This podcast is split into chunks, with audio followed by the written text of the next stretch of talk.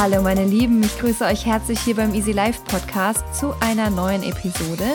Mein Name ist Isabel Kappel, ich bin Host dieses Podcasts und freue mich jetzt wahnsinnig sehr, eine sehr lange Serie mit dir heute zu vollenden, nämlich die Essstörungsserie. Die neue Episode ist ein Interview und ich habe dieses Mal Christian Meyer interviewt. Ich hatte lange danach gesucht, nach einem Mann, zu diesem Thema, einfach um auch den männlichen Anteil und die männliche Stimme in dieser ganzen Thematik Körperschemastörung, Essstörung, Fitnessstörung mit drin zu haben. Und ihr merkt schon, da steckt jetzt ganz oft, ich habe jetzt sehr, sehr oft drei oder viermal das Wort Störung genannt. Ich wurde von meinen Zuschauern immer wieder darauf aufmerksam gemacht, dass wenn man ja, dass Worte natürlich Macht haben und da habt ihr absolut recht, dass Worte auch Bilder im Kopf kreieren und etwas als Störung zu bezeichnen, natürlich als etwas Dysfunktionales und etwas, das man nicht verändern kann, darzustellen. Und dazu kann ich nur sagen, guter Punkt. Vielen Dank für diese, für diese Information. Ich habe sie mir sehr zu Herzen genommen und möchte an der Stelle darauf eingehen. Störung mit Sicherheit ist etwas Dysfunktionales. Allerdings, sie sind alle veränderbar. Und deswegen gibt es auch diesen Podcast, weil ich ganz, ganz fest daran glaube und auch an mir und anderen gesehen habe, die ich unterstützen durfte, dass das, was wir immer so landläufig sagen, wie wir sind, in Anführungszeichen, das, das so bin ich halt das, wie wir sind, das ist einfach veränderbar. Das sind fast alles, bis auf wenige, wenige Dinge, willkürliche Prägungen und alles, was willkürlich geprägt ist, das können wir verändern. Und ja, Christian Mayer hat sich vors Mikrofon gewagt, zum Interview gewagt ähm, und er erzählt sehr eindrucksvoll von seinem Weg in seine Fitness- und Essstörung hinein und auch wieder hinaus. Und ein wahnsinnig mutiges und ja, ergreifendes Interview ist es geworden. Er schließt damit diese Essstörungsserie ab. Und ich bleibe bei diesem Namen. Ich wünsche euch ganz arg viel Spaß und hoffe, dass ihr Motivation darin findet, wenn ihr euch wiedererkennt darin. Der ein oder andere vielleicht männliche Zuhörer oder auch vielleicht die eine oder andere Frau, die jetzt merkt, wow, dieser Aspekt Fitness und Sportsucht, das ist mir noch gar nicht so sehr bewusst gewesen. Ich äh, muss mir auch jedes Essen im Fitnessstudio verdienen oder ich muss dafür immer einen halben Marathon hinter mich legen, damit ich irgendwie mal was Süßes essen kann. Wenn das bei euch so Tendenzen annimmt, dann hört da in euch rein und wir legen los. Lieber Christian, vielen lieben Dank, dass du dir heute die Zeit nimmst, mit mir zu reden über ein ganz spannendes Thema. Ähm, ja, und ja, wir unterhalten uns über Essstörungen und Körperbildstörungen und alles, was damit einhergeht. Mm, und ich habe lange ja wirklich tatsächlich gesucht nach einer Person, die bereit ist, darüber zu reden, die ein Mann ist. Von dem her bin ich jetzt ganz, ganz ja, dankbar, dass du dir die Zeit nimmst und mm, da gesagt hast, hey, da bin ich dabei. Ähm, vielleicht die erste Frage eingangs. Warum glaubst du, dass gerade Männer so schwer fällt, darüber zu sprechen? Glaubst du, das war jetzt einfach eine Stichprobe, die ich genommen habe, die nicht repräsentativ ist? Oder könntest du dir vorstellen, dass das vielen Männern, die davon betroffen sind, so geht? Ich glaube, es geht vielen Männern so erstmal. Also, ich weiß gar nicht, wo ich da anfangen soll. Also, die, die Sache ist die, also ich habe, generell kann man ja sagen, dass eigentlich durchschnittlich, glaube ich, sogar mehr Männer von Essstörungen betroffen sind als Frauen. Mhm. Aber da kommen halt viele Komponenten zusammen. Ich glaube, dass da auch das Ego eine große Rolle spielt, dann die eigene Wahrnehmung und ja, Männer sind ja oft so, ach komm, ich will mit dann, damit niemand drüber reden, ich fresse das alles in mich rein oder das, ich mache meine Probleme mit mir selbst aus oder eben auch diese Schiene, ja, ich bin ein Mann, ich brauche doch keinen Psychologen, der mir sagt, wie ich denken soll oder was ich zu tun habe. Mhm ich glaube, ein bisschen auf die Schiene und natürlich auch die Verständnislosigkeit in der Gesellschaft. Ja. Es klingt jetzt, es klingt jetzt zwar ein bisschen äh, komisch, aber so Essstörungen wird halt automatisch mehr Frauen angehängt. Dadurch dieses Bild, ja, Frauen versuchen irgendwie schön zu sein und Models mhm. nachzueifern und, und aber dass Männer auch Probleme mit Essstörungen haben, das wird auch ein bisschen so totgeschwiegen, glaube ich. Ja, ja. Ich habe auch das Gefühl und ähm, interessant, dass du es gerade ansprichst, dass wahrscheinlich mehr Männer als Frauen betroffen sind. Also ich glaube, es ist ganz, ähm, ganz unterschiedlich, welche Statistik man da zur Rande zieht und vor allem, welche Ess- oder Körperbildstörungen damit eingeschlossen sind. Denn ich habe ähm, den Eindruck, gerade die klassische Magersucht oder Bulimie, da ist es relativ, ähm, ja, ich sage mal, einigermaßen gleich verteilt. Gerade wenn es aber so um Sportsucht geht, also so um dieses, ja. äh, also ja, krankhafte Bodybuilden oder ins Fitnessstudio rennen oder sich jede Mahlzeit durch Sport verdienen, dass das mhm. tendenziell ein bisschen eher in die ähm, mehr Männer betrifft. Also das ist jetzt wirklich, je nachdem, welche Statistik man prüft, da gibt es ganz unterschiedliche Zahlen. Ähm, weil du es gerade angesprochen hast, vielleicht gehen wir nochmal zum Anfang weil du bist ja heute auch da, weil du selbst betroffen warst. Welche von diesen beiden Ess- und äh, Sportstörungen oder ähm, Körperbild, aus welcher Richtung kommst du? Wo fing deine ja. Geschichte damit an? Und vielleicht äh, erzählst du uns gleich einfach mal, hol uns mal rein, wo ähm, hattest du das erste Mal Kontakt zu diesem Thema? Okay, also da muss ich dann ganz schön weit ausholen. Also ich ja. war in meiner Ja, also es fängt halt tatsächlich in meiner Kindheit an. Ich war als Kind immer ein bisschen fester als die meisten, was jetzt natürlich nicht unüblich ist als Kind. Wenn man, es ist halt so, wenn man wächst, dann verteilt sich es halt noch, sagt man immer. Und so ist es ja zum gewissen Grad auch. Und ich habe als Kind auch gerne Süßigkeiten gegessen und Schokolade und wie halt jedes Kind war natürlich ein bisschen fester und habe mir aber nie was dabei gedacht. Und irgendwann ist das aber in der Schule, so wie Kinder halt so sind, wird halt der gehänselt oder auf den losgegangen, der halt nicht, der halt ein bisschen aus der Reihe fällt und weil ich halt ein bisschen moppeliger war als die meisten, hat mich das so seit der, sag ich mal, zweiten Klasse eigentlich verfolgt, dass ich da mhm. gehänselt und, und ja, das Opfer war, sage ich mal. Mhm. Und das ging bis zur, ich glaube, siebten Klasse hin wo ich dann gemerkt habe, okay, ich muss irgendwas tun, ich habe keinen Bock mehr, dass die Leute mich, mich hänseln. Also war ich so um die 14 rum. Mhm. Und dann habe ich eben angefangen, erstmal ja, weniger zu essen. Ich habe hab versucht, einfach mal meine Ernährung umzustellen, um ein bisschen abzunehmen und bin dann auch schnell durch dieses ganze, okay, ich hatte keine Freunde, ich wurde gehänselt, bin ich auch so in diese depressive Phase reingerutscht, ähm, weil ich auch keinen Ansprechpartner habe, so Gleichaltrige, die was mit mir zu tun haben wollten. Und äh, ich mhm. hatte halt meine Gedanken immer bloß für mich. Und ja. in meiner Familie war es auch schwierig. Vor allem in dem Alter ist es ja generell schwierig, mit der Familie zu reden, weil man einfach seinen eigenen Willen, seinen eigenen Kopf und keiner versteht mich. Ja. Und ja, dann habe ich einfach angefangen, erstmal weniger zu essen. Ich drei, viermal die Woche sehr viel Fußball gespielt, sehr viel trainiert, bin sehr viel gelaufen mhm. und äh, habe dann dadurch relativ schnell auch abgenommen.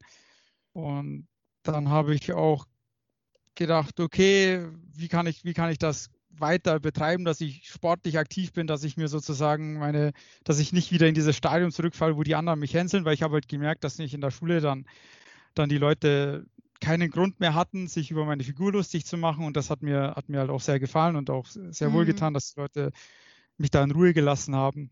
Ja. Und dann 15. Geburtstag habe ich mich, habe das mir zum Geburtstag gewünscht, dass ich von meinen Eltern im Fitnessstudio angemeldet wäre. Unüblicher Wunsch, aber wie es halt so ist. Ja. Ich habe ich hab bis dato tatsächlich immer gedacht, okay, das ist alles bloß, ich, ich mache das gar nicht zum Abnehmen, sondern ich mache das auch, um fit zu bleiben. Ja. Also, ich, mhm.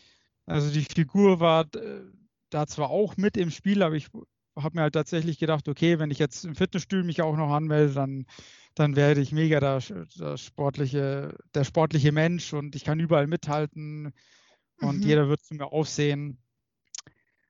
Und das ja, heißt, dann äh, würdest du da schon sagen, dass da so ein gewisser Leistungsgedanke dahinter stand? Also, weil du hast gerade beschrieben, Figur war eher so zweitrangig. Also wolltest du quasi mit den anderen, ich sag mal, Jungs irgendwie bei irgendeiner Disziplin mithalten können im Sport? Wie war das denn? Ja, also ich, ich wollte halt immer, dadurch, dass ich halt, dass die anderen sich immer, sag ich mal, in Anführungszeichen so als cool dargestellt haben, die waren, ich hatte halt mhm. halt viele in meiner Altersgruppe, weil ich schon von kleiner Fußball gespielt habe, die, ja. die ich durch Fußball kannte. Wir sind auch zur selben Schule gegangen und die waren alle immer sehr gut im Sport und da wollte ich auch irgendwo mithalten können. Ja. Da stand auch, dann auch irgendwo mit im Vordergrund. Und das hat da schon so ein bisschen schon den Anhauch von, von Sportsucht gehabt damals mhm. in dem mhm. Alter. Das hat sich von, von Fußball weg zum Fitnessstudio und dann Fußball und Fitnessstudio. Dann bin ich auch noch Fahrrad gefahren viel und dann habe ich noch, noch angefangen zu joggen. Und dann war es wow. tatsächlich so, das, das ist über drei Jahre ist das gewachsen bis hin dass ich tatsächlich äh, teilweise einen Monat lang jeden Tag oder zwei Monate lang jeden Tag beim im Fitnessstudio war, ohne mal dem Körper einen Tag Pause zu gönnen, weil ich gedacht habe, wenn ich einen Tag aussetze, dann gebe ich schon den anderen Grund, mich wieder einzuholen oder dann komme ich mhm. nicht mehr mhm. hinterher irgendwann. Krass, also das ich hatte dann auch, mhm. ja. Entschuldige, Ich, also das heißt, du war, hast dich richtig, also das getrieben gefühlt von diesem, dass die anderen dich aufholen, ist ja wie, also es klingt ja, als, als fühltest du dich total gehetzt in deinem, in, in deiner Altersgruppe. Ja, ja, total. Also die anderen konnten ja auch gar nichts dafür, die waren halt von Natur aus sehr sportlich, ja, die, die Mhm. einfach von, von Gott gegeben, sage ich mal. Und ich war halt eher so der generell eher unsportlicher Typ. Also Sport war nicht, habe ich jetzt nicht zu meinen Talenten gezählt, sagen wir es mal so. Mhm. Aber ich, ich wollte halt immer, dass das zu meinen Talenten gehört. Und ich hatte immer das Gefühl, okay, wenn ich jetzt wirklich jeden Tag mein allerbestes gebe und äh, dann werde ich irgendwann auf denselben Punkt kommen. So Mhm. nach dem Motto, okay, wa- wa- was mit Talent nicht, was man mit Talent nicht hat, das kann man sich auch noch mit, äh, mit der Arbeit rein. Fleiß. Mit Fleiß Fleiß, rein. genau.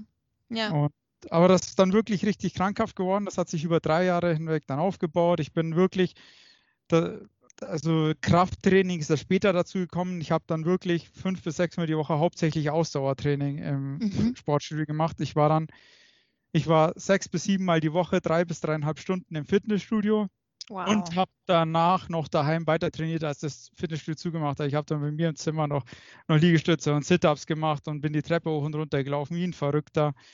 Und das, also man kommt da in, man kommt da echt in den Stuhl rein, man merkt das gar nicht. Ja, also ich Mhm. wurde dann, ich wurde dann auch dadurch, dass ich ein körperliches Defizit hatte, ich habe kaum was gegessen, habe sehr viel Sport gemacht und das wirkt sich dann auch auf die Psyche aus, wenn man körperlich keine Substanz hat. Ja. Und ja, ich bin dann auch extrem depressiv geworden und ich hatte zu der Zeit auch meine erste Beziehung, die auch nicht die gesündeste Beziehung war, aber Mhm. darauf will ich jetzt gerade nicht unbedingt näher eingehen, weil es soll ja Mhm. bei meiner Essstörung bleiben.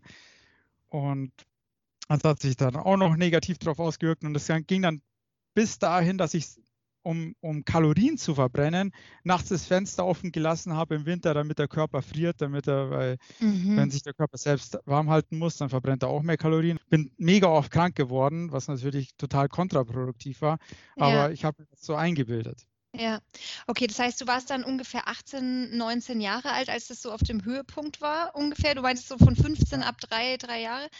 Ähm, und ähm, also das heißt, du hattest wahrscheinlich, du warst dann sehr schlank, hattest auch die, den einen oder anderen Muskelaufbau ähm, sozusagen mitgemacht, aber du hast deinem Körper einfach nicht genügend Nahrung zugeführt. Das heißt, irgendwann, also hast du Symptome, du beschreibst gerade, du warst ständig krank und hattest keine Substanz. Hast du auch gemerkt, dass einfach in der Schule auch die kognitiven Leistungsfähigkeiten zurückgehen? Oder wie war das, wie hat sich das so Ja. auf, auf die geistigen Fähigkeiten ausgewirkt?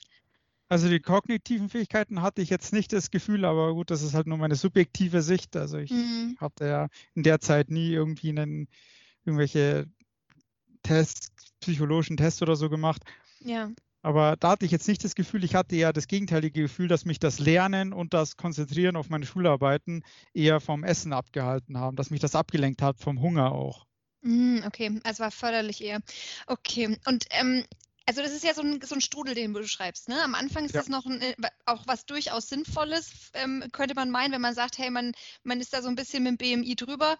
Ähm, aber gerade im Wachstum, denk, also würde ich immer behaupten, äh, wenn man im Wachstum ist, dann krasse Diäten in der Pubertät ist ja eine sehr fragile Zeit, wo auch der Selbstwert bei ganz vielen Mhm. Menschen einfach sich so noch nicht ganz stabilisiert hat. Ähm, ich glaube, die allermeisten Ärzte, die heute beispielsweise mit äh, Kindern arbeiten, die ein leichtes Übergewicht haben, die würden sagen, dass ähm, wir warten jetzt einfach auf das Wachstum und gucken, dass du es erhältst und dass du einfach vielleicht für dich eine, eine Ja. Sportart findest, wo du einfach Begeisterung an der Bewegung empfindest. Mm, Hattest du Hattest du aus, also du hast gerade ganz kurz deine Familie angerissen und deine Beziehung. Hattest du im sozialen Umfeld Leute, die dir das gespiegelt haben? Hey, du machst da vielleicht gerade was, was nicht ganz gesund ist? Oder, oder ist es vielleicht auch nicht bis zu dir vorgedrungen? Kannst du da vielleicht mal eine Prognose anstellen? Ja, also ist schwierig, ist schwierig, das zu sagen, weil ich habe, glaube ich, ich, sehr viel einfach abgeblockt und wollte das nicht, Mhm. se- wollte es nicht sehen. Man, man wünscht sich zwar immer, dass jemand einen hilft und dass jemand kommt Ja. und sagt, hör mal, du machst das falsch oder wir gehen mal zum Arzt oder so. Man wünscht sich das schon, aber wenn es dann wirklich so weit ist oder wenn jemand tatsächlich die Hand zur Hilfe ausstreckt, dann will man es nicht wahrnehmen, sondern man sagt, nein, ich bin da drin und ich will mit dem Zeug allein sein. Das ist meine Sache. Mhm. Auch wenn man es sich wünscht, das Okay. ein extrem, ein extrem komisches Stadium. Ja? Man wünscht sich Hilfe, aber man nimmt sie nicht an, wenn man sie bekommen würde. Mhm. Und in der Zeit, also Pubertät, sage ich mal, da haben Eltern das auch noch so ein bisschen so abgetan. Ja, der spinnt halt jetzt rum, der ist in der Pubertät, der will halt einfach ein bisschen abnehmen. Aber nur damit ihr euch mal was vorstellen könnt. Also ich habe zu der Zeit 49 Kilo gewogen. Wow. Und du bist wie groß ungefähr? Ich bin 1,80. Ich bin schon ziemlich früh ausgewachsen gewesen. Also zu der Zeit, ja. wo ich 49 Kilo gewogen habe, war ich auch schon 1,80 groß. Wow. Also das ist schon ja, ähm, also ganz schön arg wenig für die Größe. Okay, gut. Ja. Hm, also das heißt, ähm, das mit dem vielen Krankwerden und wenig Substanz und so weiter, das ist, ja, also das ist durchaus verständlich dann. Ja. Okay, gut. Und das heißt, es hatte so, was, wann würdest du sagen, war so der Höhepunkt ähm, dieser ganzen Geschichte? Da war ich so zwischen 17 und 18 ungefähr, also so. Okay. Das und hat das, sich zwar dann noch mhm. weiterentwickelt, aber das, das ging dann in eine andere Richtung. Genau, und dann ist es irgendwann gekippt, ne? Also du bist später mhm. auch Bodybuilder geworden. Magst du uns da vielleicht mal kurz auf, an diesen Turning Point? Da gab es ja einen Moment, wo du gemerkt hast, okay, mhm. jetzt war ich sehr lange im Ausdauerbereich und habe sehr viel wenig gegessen und dann auf einmal bist du umgeschwenkt.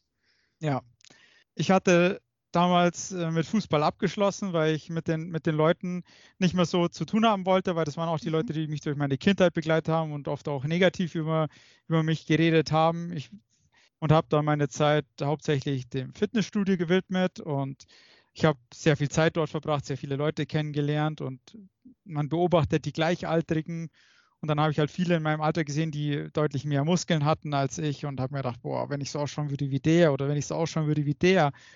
Aber ich war, ich war damals ja noch so an den 50, 50, 51 Kilo dran. Habe mich immer gewundert, hey, warum schafft er so viel mehr als ich zum Beispiel beim Bankdrücken oder, aber heute ist mir natürlich klar, weil ich einfach keine körperliche Substanz hat, wo soll es der Körper denn hernehmen? Wie soll er denn Muskeln aufbauen, wenn man ihm keine Nahrung gibt? Ja. Und ich hatte damals einen, einen Fitnesstrainer, mit dem ich sehr, also der immer zur selben Zeit dort war, wie ich im Training war. Mit mhm. dem habe ich mich sehr viel unterhalten und habe dann eine gewisse Vertrauensbasis zu dem aufgebaut. Und ich habe ihm gesagt, hör mal, ich würde gern so aussehen wie der oder der oder würde gerne mehr Muskeln aufbauen. Und dann hat er mir damals nahegelegt, hör mal, Chris, wenn du das wirklich machen willst, dann musst du aber auch mehr essen oder zumindest Nahrungsergänzungsmittel nehmen, um dem Körper mehr Kalorien zu geben. Und dann ist so langsam so dieses, hat, hat das so dieses, dieser Change äh, stattgefunden, dass ich weg bin von ich will unbedingt so dünn wie möglich sein, so ich will unbedingt so viele Muskeln haben wie möglich. Und wie kann ich das denn erreichen? Mhm. Aber gleichzeitig, ja. mhm. gleichzeitig das heißt, es war eine, ganz mhm. kurz, äh, ich, da muss ich jetzt kurz einhaken, und zwar, das heißt, es war eine Vertrauensperson, die sich deiner auch angenommen hat, dieser Fitnesstrainer. Glaubst du, dass der schon zu dem Zeitpunkt gemerkt hat, dass du auch in der Essstörungsthematik drin war oder hat er das vielleicht nicht mitbekommen? Doch, ich glaube, der hat das schon gemerkt. Also er wollte es natürlich auch nicht so offen ansprechen, aber ich denke, er hat es gemerkt, weil wir auch viel über das Essen geredet haben und er mich dann immer gefragt hat, was isst du denn so über den Tag verteilt? Und ich dann gesagt habe, keine Ahnung, ich esse eine Packung Magerquark und zwei Scheiben Brot. Und das ist ja eindeutig für jemanden, der, also er hat selber auch professionelles Bodybuilding gemacht und mhm. es war ihm natürlich klar, was der Sache ist. Das bin ich mir ganz sicher. Mhm, okay. Und er hat mich ja auch gesehen, wie ich ausschaue. Also. Mhm. Ja. Okay, und wie ging es dann weiter? Dann hast du angefangen, wirklich zu pumpen. ja, genau, da habe ich wirklich das Pumpen angefangen, habe hab Nahrungsergänzungsmittel genommen und habe auch mehr, habe auch angefangen, mehr zu essen, aber eben auch bloß sehr bestimmte Sachen. Ich habe trotzdem weiterhin Zucker gemieden. Ich habe ähm, nichts gegessen, was irgendwie fett war. Ich habe das zu dem Zeitpunkt auch überhaupt nicht mehr vertragen. Also wenn ich irgendwas gegessen habe, was irgendwie ein bisschen fett war, dann hat mein Körper das sofort abgestoßen. Also da ging es mhm. mir ganz schlecht. Da hatte ich dann sofort Magen- und Bauchschmerzen. Ja. Und genau, ja. ich wollte, mein Ziel war immer, okay, möglichst viele Muskeln aufbauen, aber gleichzeitig so viel Körperfett wie, wenig, wie, wie es geht, so wenig Körperfett wie möglich zu haben. So. Mhm. Ich hatte ungefähr, also natürlich sind so, so Wagen immer, immer nicht 100% genau, aber laut der Waage im Fitness hatte ich damals so um die 5 bis 6% Körperfett, mhm. was natürlich sehr wenig ist, aber ich habe damals, was habe ich gewogen, so 60, 60 Kilo, 61 Kilo. Und ich habe trotzdem extrem viel Gewicht genommen, überall bei jeder, bei jeder Übung, weil mhm. ich äh, ich weiß auch nicht, ich hatte, also ich hatte da dann schon ein bisschen, sag ich mal, ein Talent dafür entwickelt, für dieses wie ich die Gewichte heben muss. Und äh, auch wenn es vielleicht nicht 100% richtig war, wie ich sie, wie ich sie gehoben habe, ich habe es dann geschafft, mehr zu heben. Ja. Also mein, mhm. mein Weg zu trainieren damals, der war vollkommen falsch. Erstmal habe ich versucht, so viel Gewichte wie möglich zu nehmen, was ja grundlegend falsch ist, sondern die Art, wie man trainiert, ist viel wichtiger. Mhm. Aber mir ging es halt erstmal darum, äh, viel besser zu sein als jeder andere dort im Fitnessstudio. Und mm. das kann man natürlich beweisen, indem man mehr Gewichte nimmt als jeder.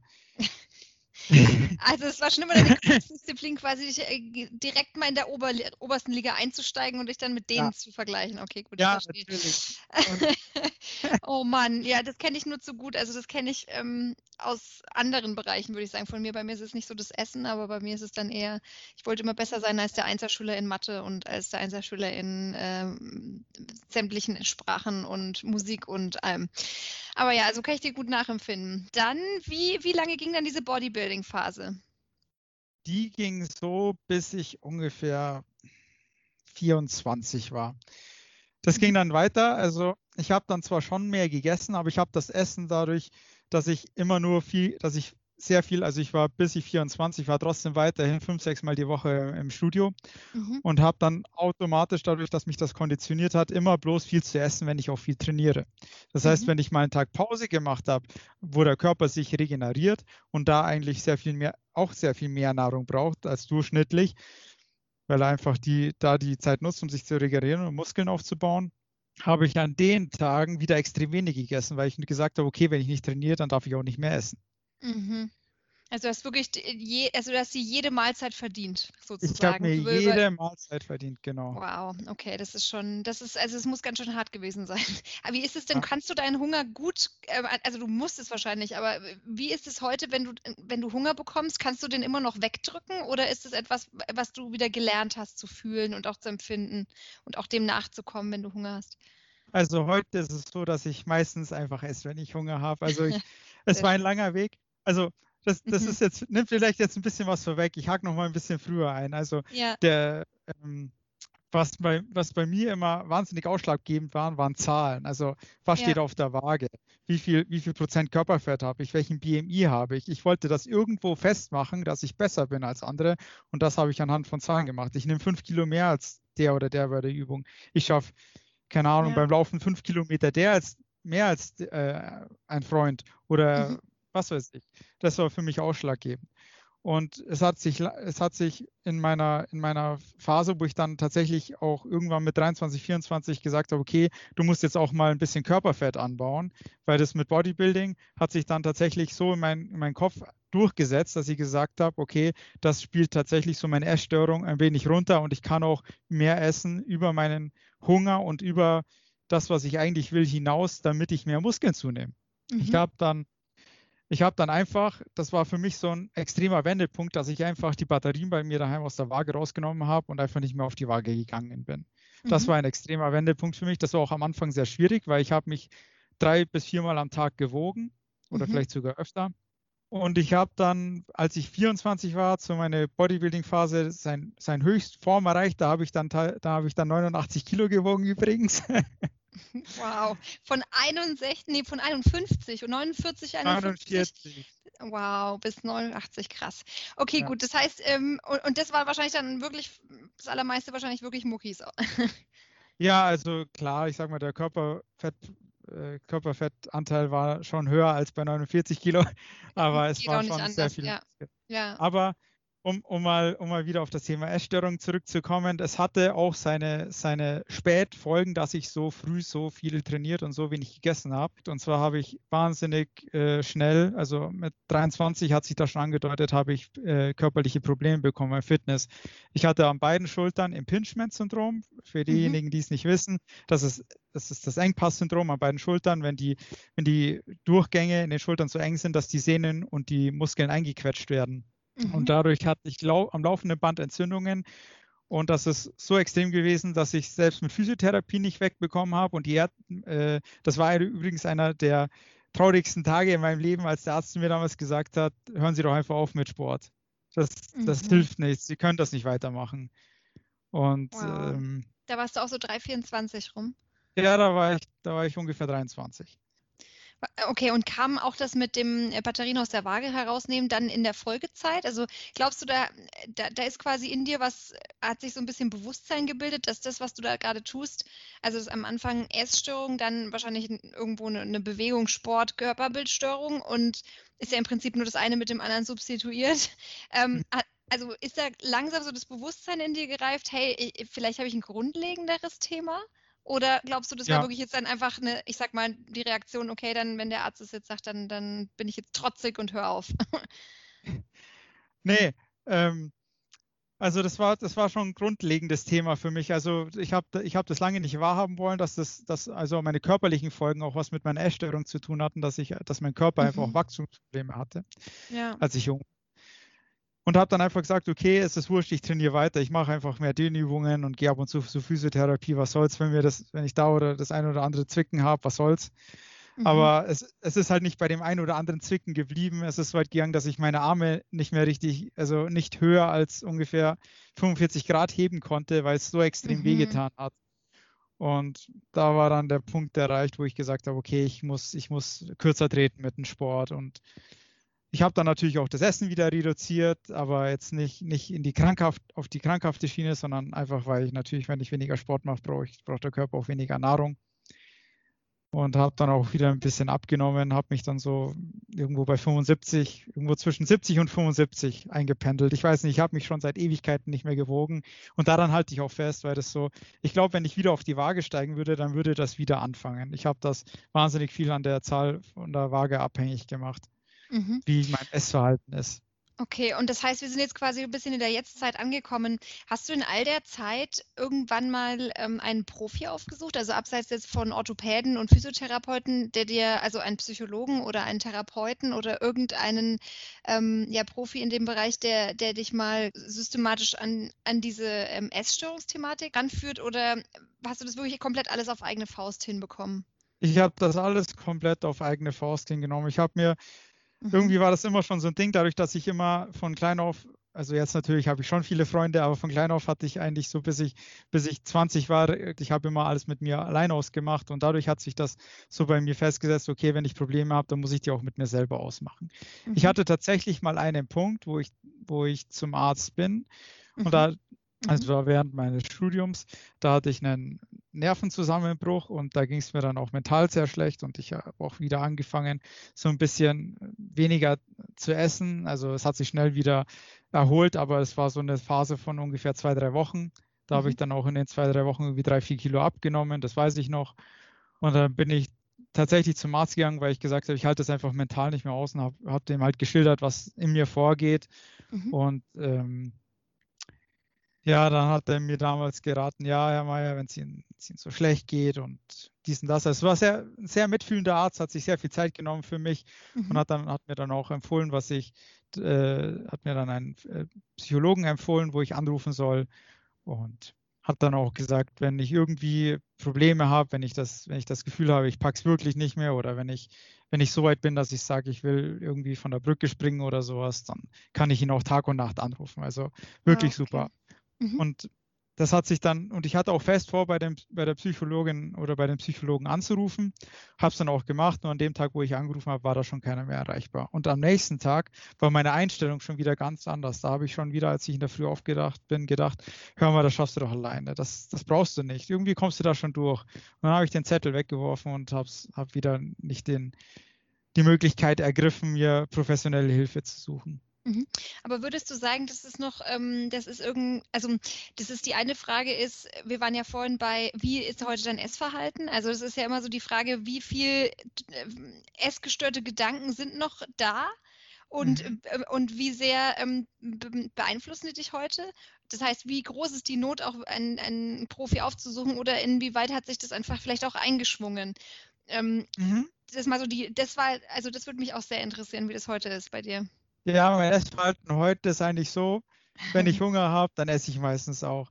Also es gibt, ich sag mal, bei mir im Kopf gibt es da irgendwie so eine, so eine gewisse Zone. Wenn ich jetzt Hunger habe und ich, und ich esse innerhalb der nächsten, sage ich mal, zwei, drei Stunden was, dann ist alles gut. Aber ich komme dann irgendwann in, in, so das setzt ungefähr nach vier Stunden ein, wenn der Hunger richtig groß ist, dann kommt auf einmal so ein, so ein Breaking Point in meinem Kopf, wo ich auf einmal ein bisschen in diese, sag ich mal, wenn man hangry ist, äh, dann, dann diese Phase und die ist irgendwie in meinem Kopf noch ein bisschen mit dieser Essstörung verankert und dann, mhm. dann komme ich teilweise in diese Phase rein, wo ich mir denke, okay, jetzt könntest du eigentlich, jetzt hast du seit fünf Stunden nichts gegessen, wenn du, jetzt könntest du eigentlich heute mal nichts essen. Du, du bist jetzt eigentlich, du siehst jetzt nicht, nicht unbedingt fit aus zur Zeit, Muskeln hast du auch nicht mehr so viele jetzt ess doch mal heute nichts und vielleicht am Morgen auch nicht so viel. So, dann kommen diese Gedanken, diese Schleichgedanken mhm. wieder. Aber wenn ich dann was gegessen habe und ich mich wieder wohlfühle, dann, dann sind die auch wieder weg. Also das ist okay. bloß, wenn ich dann wirklich sage, ich reize den Hunger wirklich bis zum Maximum aus, mhm. was ich aber eigentlich nicht mehr mache. Und vom mhm. Esstechnischen her, würde ich sagen, das sind, das sind so die größten Macken, wo, wo, also Macken in Anführungszeichen, die hängen geblieben sind. Zum Beispiel Junkfood werde ich mein restliches Leben wahrscheinlich nie wieder essen und nie essen können. Ich habe seit zum Beispiel, seit ich 14 war, nicht mehr bei Mackie gegessen. Und das werde ich, werde ich auch nie wieder machen oder so Döner oder solche Sachen. Das kann ich einfach nicht. Also ich kann kein Fastfood essen. Das geht einfach nicht. Oder so Chips zum Beispiel geht auch gar nicht. Mhm, also würdest du sagen, dass das liegt wirklich an deiner, an deinen Gedanken, dass du es nicht essen kannst? Also ne, an der, äh, dass du dir das quasi ausredest, oder glaubst du, dass auch dein Körper reagiert auf fette Nahrung zum Beispiel oder auf Junkfood? Ja, ist auf fette Nahrung reagiert mein Körper sogar heute noch.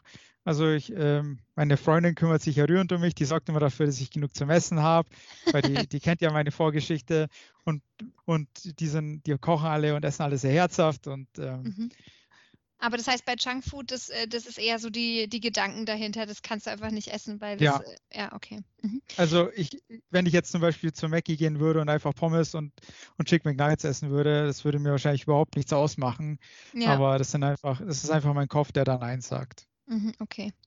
Ja, gut. Also das heißt aber, du bist heute ganz gut, ähm, du kommst heute damit gut zurecht. Wie hat sich denn deine Schulter und deine ganze Füße so entwickelt? Weil, also du hast, du hast beschrieben, du hattest ganz mhm. große Schmerzen und äh, haben sich die Schmerzen zurückgebildet und sind, ist, also wie geht es zu deinem, deinem Rücken? ist der heute gesund? Also die mhm. Schmerzen sind weniger geworden, aber weg sind sie nicht und das werden sie wohl auch nie 100 Prozent sein. Mhm. Also ich glaube es zumindest nicht und der Arzt hat mir das auch nicht bestätigt, dass, da, dass sie komplett weggehen werden. Aber es fühlt sich auf jeden Fall viel besser an. Gewisse Übungen muss ich sowieso machen für mhm. meinen Rücken, weil ich ja sehr viel rumsitze, auch im Job und deswegen ja, muss ich immer darauf schauen, dass mein Rücken da ein wenig, ein wenig äh, trainiert wird. Aber mhm. ich würde da, glaube ich, auch nie wieder den Weg zurück ins Bodybuilding finden. Mhm. Okay, und jetzt habe ich noch eine, äh, eine Frage, die uns so ein bisschen äh, mit dem verknüpft, wie wir beide uns kennengelernt haben. Du bist ja Wirtschaftspsychologe und ähm, hast dich viel auch mit Framing-Effekten in, in, bei Nahrungsergänzungsmitteln und in der Bodybuilding-Industrie ähm, beschäftigt. Äh, ich finde das einen total interessanten Werdegang, wenn man, also wenn man überlegt, am Anfang war da so diese, ähm, diese Essstörung und später bist du in irgendeiner Art und Weise ja in die psychologische Richtung gegangen. Würdest du sagen, es hat unmittelbar einen Zusammenhang oder hat sich dein Interesse mit dem, was in deinem eigenen Leben stattgefunden hat, auch ein bisschen in diese Richtung entwickelt? Hey, ich will verstehen, wie, wie Menschen mhm. funktionieren und ähm, was sie für mhm. Beweggründe haben, warum sie Entscheidungen treffen? Oder würdest du sagen, das war einfach äh, ja, an der Stelle unbeeinflusst? Mhm, also ich kann schon mal sagen, mein Studiengang Wirtschaftspsychologie, den ich ergriffen habe, mhm. das, hatte nicht, das hatte eigentlich nichts damit zu tun. Aber generell hatte ich schon oft die Gedanken, ob vielleicht die Psychologie ein, ein Heimatort für mich wäre. Und mhm. deswegen glaube ich, äh, wäre die Psychologie kein geeignetes Fach für mich, also um da zu arbeiten. Mhm. Ähm, ich habe irgendwo mal gelesen, ich bin mir jetzt gerade nicht mehr sicher, das war eins dieser Bücher, das ich äh, zu meiner, also meiner eigenen Essstörungsjourney so ein bisschen gelesen habe, um mich einfach zu bilden. Und ja, ich glaube, du hast vielleicht online danach gesucht. Ich suche es immer lieber gerne in Büchern. Also ich glaube, da hat jeder ja. seinen persönlichen Weg, wo er sich verknüpft. Ähm, genau, und ich habe da gelesen, dass Essstörungen oder auch eine Sportsucht immer auch ein Teil selbstverletzendes Verhalten im Prinzip darstellt. Weil, weil, also man tut es vielleicht in der besten Intention, den Körper gesund zu machen, aber wenn man das mhm. übersteuert, dann ist es eine selbstzerstörerische ähm, Spirale. Und dieser Kontrollzwang über sich selber. Ich muss mich selber unbedingt zu 100% unter Kontrolle haben. Und wenn ich einmal was esse, wo ich eigentlich nicht essen wollte, das mhm. war dann Kontrollverlust. Das konnte ich, das konnte ich einfach nicht äh, ja. bearbeiten. Mhm. Was würdest du denn heute sagen? Wir haben gerade viel über Kontrolle gesprochen. Was ist für dich heute ähm, das Gegenteil von Kontrolle? Für mich ist heute das Gegenteil von Kontrolle, dass ich mir einfach äh, keine Gedanken oder versuche keine Gedanken zu machen über mein, mein Gewicht. Mhm. Wenn ich in den Spiegel schaue, klar, man ist mal, man hat mal Tage, an denen man halt einfach unzufrieden ist und man sagt, okay, jetzt habe ich eine Woche ungefähr nichts gemacht oder ich habe mal eine Woche lang zweimal Pizza gegessen und hier mal einen Schokokuchen oder was weiß ich. Aber im Endeffekt ist für mich wirklich diese, was für mich wirklich befreiend ist, wenn ich Sachen essen kann, wo ich vor zehn Jahren oder vor fünf Jahren noch gesagt hätte, ich, ich würde mental komplett durchdrehen, wenn ich da auch nur wenn ich daran denken würde, das zu essen. Und heute mhm. Pizza zum Beispiel ist so ein Thema. Ich habe bestimmt sieben Jahre lang keine Pizza gegessen, weil für mich war das fett und es war ungesund. Und als ich dann das erste Mal Pizza gegessen habe, hatte ich natürlich Schuldgefühle. Mhm. Und heute ist so, ich, Pizza ist inzwischen wieder eins meiner absoluten Lieblingsessen. Ich esse bestimmt zwei, dreimal im Monat Pizza und ich, und ich genieße es wirklich. Also, und danach keine Schuldgefühle zu haben, das ist für mich das Freiheit. Gegenteil von, von Kontrolle. Ja. Das ist für mich Freiheit, einfach, einfach was essen zu können und mir keine Gedanken drüber machen zu müssen, ob das jetzt gut oder schlecht ist oder was weiß ich. Wow, das hatte ich und das hast du dir selber erarbeitet. Das ist schon eine beeindruckende Leistung, muss ich sagen. Also ähm, äh, das schaffen nicht, nicht sehr viele, vor allem nicht, wenn es so extrem ist wie bei, äh, wie bei dir jetzt in dem Fall. Mm, oder mal, gehen wir mal weg von diesem Leistungsgedanken. Das finde ich einfach, ich finde es eine, eine krasse Geschichte und ich finde, ich bin total äh, glücklich, dass ich sie, dass du so mir erzählt hast, weil ich, und ich bin sehr beeindruckt davon. Also hat mich auch echt äh, gecatcht, sonst hätte ich dich heute nicht ge gefragt, ob wir dieses Interview aufnehmen. Ähm, vielleicht noch eine andere, die letzte Frage. Ähm, wir, du bist Du bist heute wie alt? Das ist vielleicht nicht die letzte Frage, die vorletzte Frage. Ich bin heute 28. Du bist 28. Und angefangen okay. hat alles mit 14. Okay, also 14 Jahre später. Ja. Was würdest du denn heute, eine zweigeteilte Frage, was würdest du heute anderen Männern raten, ähm, die du beispielsweise beobachtest beim Joggen und du siehst sie jeden Tag an deinem Haus vorbei joggen und in ähnlichem Verhalten wie du vielleicht mit 14, 15? Und die zweite Teil der Frage, was würdest du da gerne deinem jüngeren Ich mit 15, 16 heute sagen, wenn es vor dir stände? Mhm, also ich kann den Leuten, also ich kann generell den Leuten sagen, die so auf dieser Schiene fahren oder ähnliche mentale Probleme hatten, die ich haben oder hatten, die, die ich hatte. Ähm, nee, wäre eigentlich der beste Rat, den man wirklich den Leuten geben kann, ist, dass man wirklich Hilfe annimmt. Es gibt wirklich jeder hat irgendwo eine Person, die einem Hilfe anbietet, auch wenn man es vielleicht nicht wahrhaben will oder wenn man es nicht sieht. Und ja. bei mir war das, bei mir war das meine Mutter, ja. Die hatte immer wahnsinnig Angst um mich und die hat, ich wollte aber damals nicht wahrhaben. Ich habe meiner Mutter damals gesagt, ich war damals mitten in der Magersucht, dann hat meine Mutter gesagt, sie macht sich Sorgen um mich. Und dann habe ich zu ihr gesagt, dafür ist es jetzt schon zu spät. Mhm. Und es tut mir heute, das tut mir bis heute leid, dass ich so reagiert habe, weil sie wollte mir bloß signalisieren, okay, mhm. ich bin da, brauchst du Hilfe, wie, wie kann ja. ich dir helfen? Mhm. Und einfach, einfach wirklich die Hilfe auch annehmen. Und mhm. was, auch, was auch wichtig ist, dass man keine falschen Ziele hat. Also mein Ziel war damals eigentlich, okay, ich will eigentlich bloß gut aussehen, ja, aber mhm. woran macht man das fest? Wann, wann sieht man gut aus?